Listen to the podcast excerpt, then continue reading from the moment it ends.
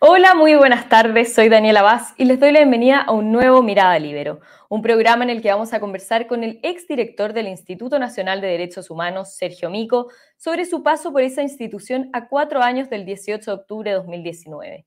Ayer, en el contexto de ese aniversario, hubo disturbios principalmente en el centro y en Plaza Baquedano. El día terminó con un saldo de más de 40 detenidos en la región metropolitana, saqueos aislados y 11 carabineros lesionados.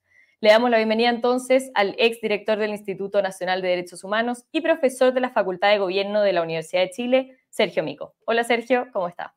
Hola Daniela, muchísimas gracias por esta invitación para poder conversar de un evento tan importante como fue el 18 de octubre, cuatro años después. Gracias a usted por, por participar de esta entrevista. Primero, em, le quería preguntar porque usted fue uno de los primeros en afirmar que el llamado estallido fue un intento de golpe de Estado o con otras palabras, un intento de, tomarse la moneda. Hoy en su carta eh, en el diario El Mercurio vemos que pone, eh, comillas, es un hecho que muchos actores políticos intentaron destituir a un presidente echando mano a métodos ilegales y violentos. ¿Cuáles son las razones y por qué se atrevió a afirmar esto tempranamente, incluso antes que el presidente Piñera?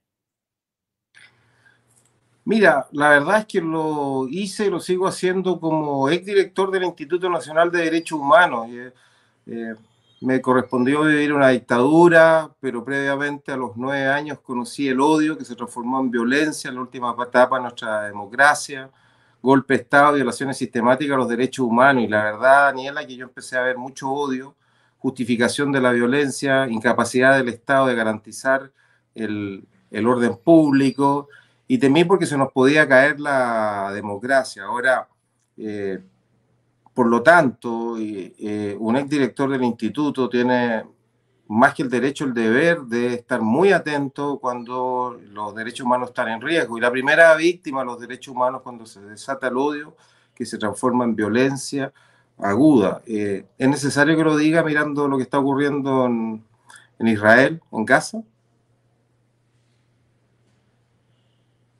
Pero fueron, ¿qué fueron las razones que lo llevaron a, decir esto? Em, yo recuerdo que en, los primeros días del estallido se empezó a, manejar esta tesis, algunos empezaron a decir esta especie de, golpe de Estado indirecto.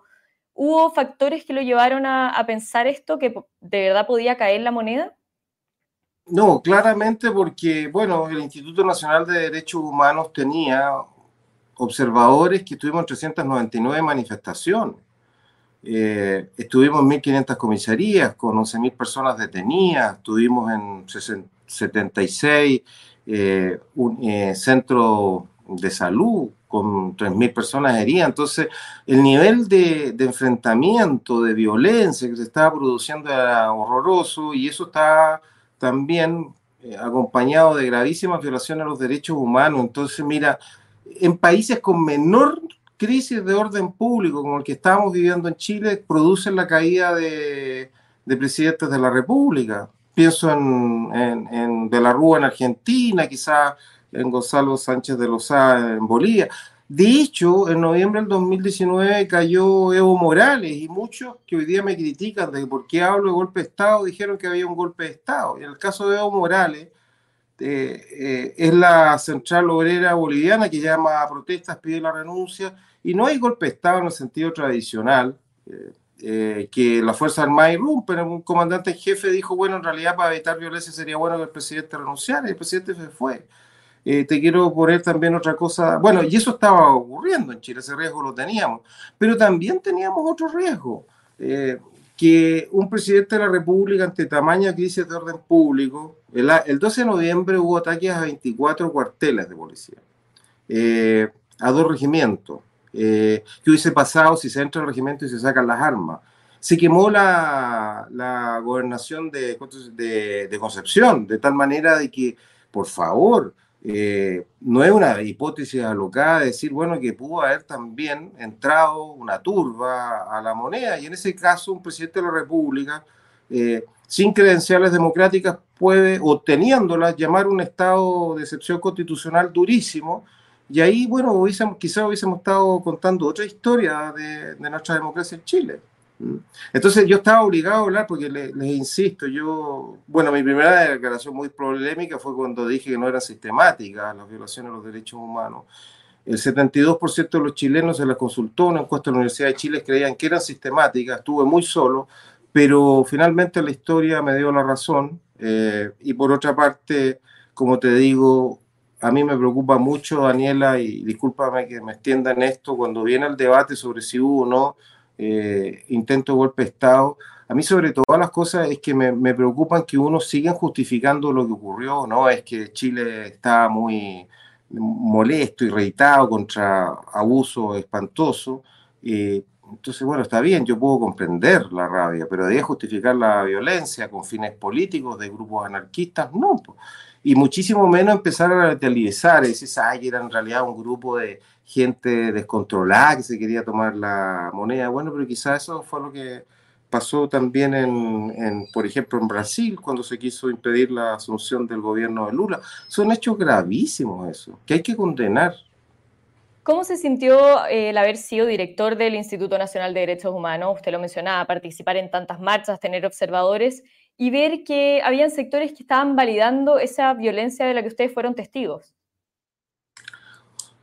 Bueno, primero siempre comprender, comprender y comprender. Así, eh, Chile efectivamente había y hay muchas desigualdades, mucho, mucho abuso de la élite política, una economía que ya llevaba 10 años completamente estancada, sin dar oportunidades económicas, sin dar mejores condiciones laborales.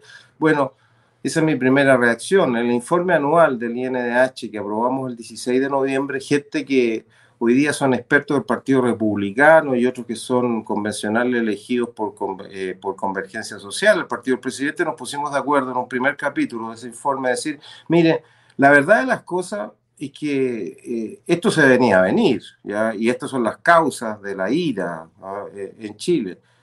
Eh, pero el capítulo segundo analizamos lo que ocurrió y ahí, claro, eh, cuando tú empiezas a analizar los niveles de violencia, eso es injustificable. Entonces, en el capítulo primero uno puede decir, mira, comprendemos las causas de esto. Pero el capítulo segundo y en el tercero, donde hablamos de violaciones graves a los derechos humanos, bueno, pero esto es injustificable.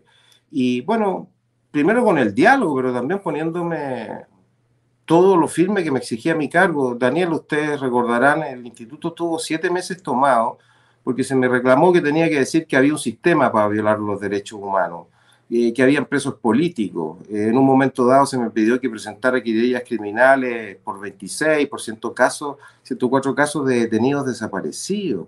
Entonces mi deber también en ese momento era enfrentarme y decir no cuando mucha gente me reclamaba que tenía que decir que sí.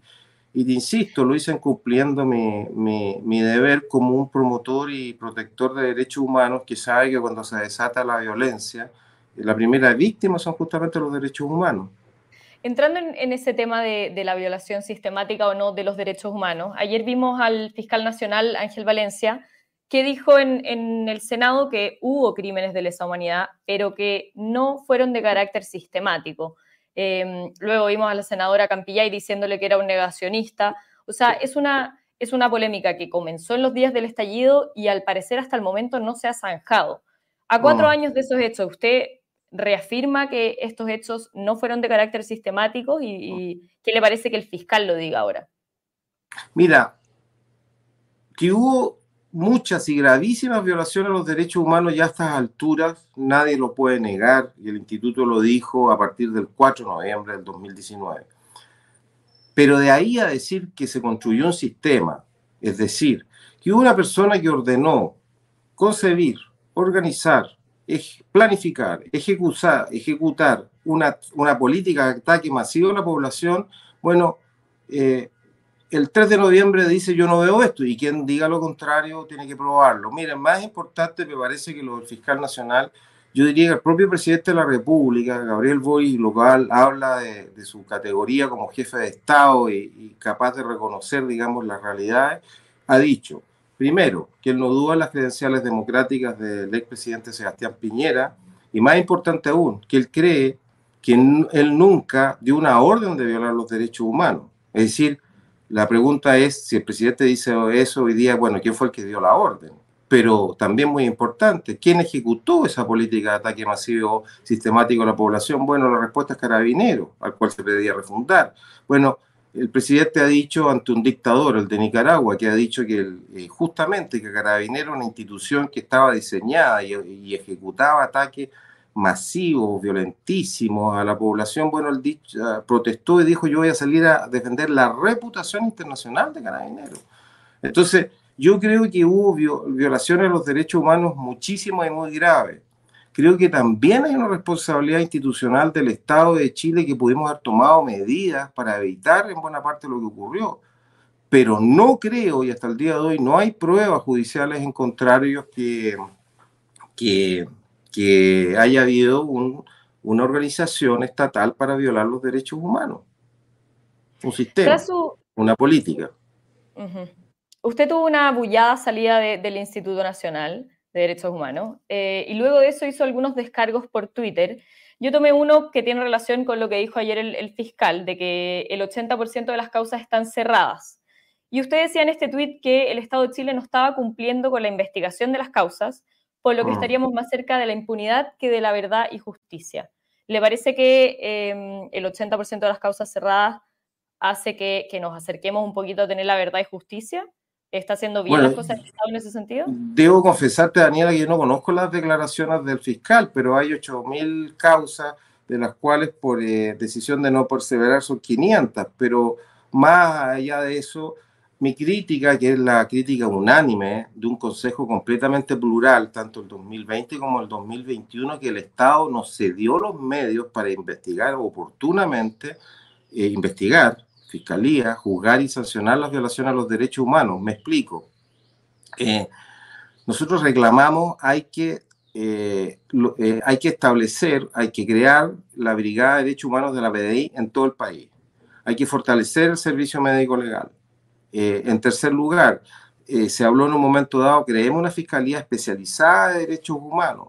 Reforcemos la fiscalía en todas las regiones de tal manera de haber avanzado mucho más rápido en verdad, justicia y reparación. Y eso el Estado no lo hizo y me atrevería a decir que hasta el día de hoy no se hace. Entonces eso significó que se retrasaran muchísimas causas y que bueno, que ya no vamos a saber muchas verdades. Eh, Daniela, por ejemplo, nosotros reclamamos, bueno, eh, abusos policiales que producían lesiones leve, mediana. Bueno, eso el servicio médico legal tenía que acreditarlas, pero si el servicio médico legal nunca eh, se contactó ni examinó a estas personas, bueno, hoy día ya eso no se puede probar. Ahora, yo también tengo que comprender, una pandemia por medio, 30.000 muertos, pero nosotros decíamos, mire, acá hay una prioridad de violación a los derechos humanos.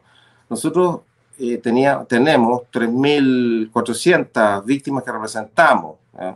que representamos, bueno, 3.000 denuncias al día entran a la fiscalía. Entonces nosotros le decíamos a la fiscalía, bueno, es como si ustedes un solo día se dedicaran solamente a tomar declaración a todas las personas que hicieron las denuncias, a todas las personas que están pidiendo un examen, el, protocolo, que se aplique un protocolo especial, el servicio médico legal que se haga. Y hubiésemos sabido mucho más rápido, Daniela, lo que había ocurrido en Chile en materia de violación a los derechos humanos y eso hubiese eh, nos hubiese quitado mucho dolor e incertidumbre. Piensa tú eh, que eh, estuvimos hasta el final del gobierno de Sebastián Piñera hablando de 800, de 1000, de 2000 personas que eran presos políticos. Y eso, si hubiésemos avanzado más rápido en los procesos, acabando con las presiones preventivas, todo ese dolor para todos los chilenos y chilenas se hubiese ahorrado, o buena parte de él. Y eh, escuchándolo hablar de todas estas consecuencias que, usted estima que dejó y que ya está, em, ya hay números sobre consecuencias que dejó el estallido, ¿cuán grave le parece relativizar los hechos de violencia que hubo en ese momento y, que se siga haciendo? Bueno, Daniel, gravísimo, gravísimo, porque mira, Chile cada 40, 50 años tiene estallidos de mucha violencia. El año 1851-59 tuvimos dos guerras civiles regionales, el 1891 una guerra civil, en 1924 se nos vino abajo la democracia, en 1973 lo mismo, el 2019, yo no creo en las teorías cíclicas de la historia, yo creo que uno está condenado a volver a repetirlo. Yo creo en la libertad de la persona y de los pueblos, pero, pero hay un factor ahí que no se acuerda. Entonces hoy día no estamos haciendo arqueología ni historia de lo que pasó hace cuatro años. Este debate se proyecta hacia el futuro. Entonces, yo no lo quiero así, pero ¿y si vuelven a producirse los hechos, intentos de toma de la moneda, llamados a renuncia del presidente de la República, uso y abuso de las acusaciones constitucionales? Bueno, yo quiero que en ese momento se diga que hubo personas que dijimos que esto no se podía relativizar y que había que condenarlas inmediatamente, inmediatamente, porque eso sentar, porque no hacer eh, lo que he tratado de hacer con toda mi fuerza es dejar un precedente espantoso que mañana podría ser en contra de un presidente o presidente de izquierda. Si eso importa todo, mi tema no es defender un determinado presidente. Mi tema es defender la presidencia democrática de Chile. Esto es un régimen presidencial del gobierno. Los mandatos presidenciales se cumplen. Las acusaciones constitucionales son por actos gravísimos de atentado a la seguridad de la nación, al honor de la nación, eh, infringir gravemente la constitución y las leyes. Los las acusaciones no son juicios políticos. Quiero redondear esta idea.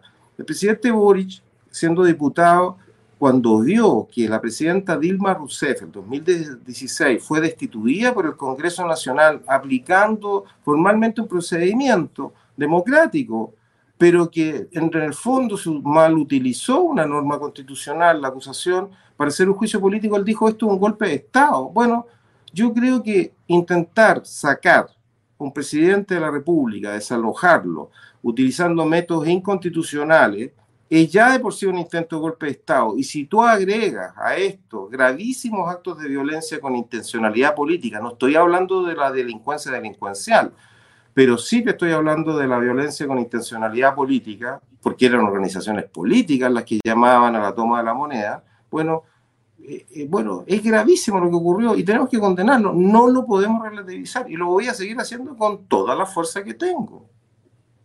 Para ir cerrando, Sergio, me gustaría volver a un punto que, usted mencionó, que fueron las causas que llevaron a, tener este estallido, estas manifestaciones, em, estallido llamado social, luego de violencia. Em, hay muchos que afirman que ahora estamos peor que ese 18 de octubre de 2019. ¿Usted qué podría decir sobre eso? Mira, las causas, primero, eh, yo te diría problemas sociales eh, que no lo resolvían un gobierno y otro. Michelle Bachelet, Sebastián Piñera, Michelle Bachelet, Sebastián Piñera, hoy día Gabriel Boric, estamos hablando de un próximo gobierno de derecha, pero pensiones de vejez, eh, listas de espera en salud se mantienen.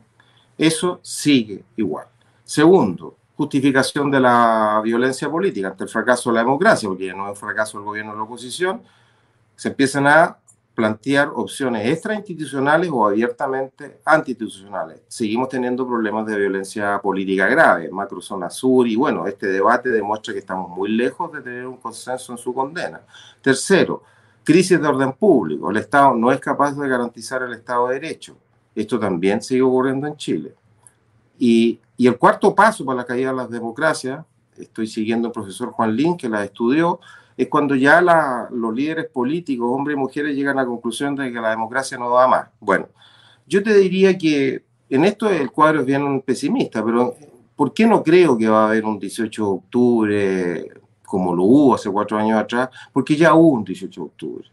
Y la gente que creyó en el 18 de octubre en sus manifestaciones sociales y que comprendió la violencia hoy día, está desilusionada por este cuadro que te acabo de decir. Ah, me faltó mencionar el no menor, que es eh, falta de crecimiento económico y hoy día aumento de cesantía, causas económicas del estallido social que estaban presentes en mucho menor medida en el 2019, pero quiero volver a la idea.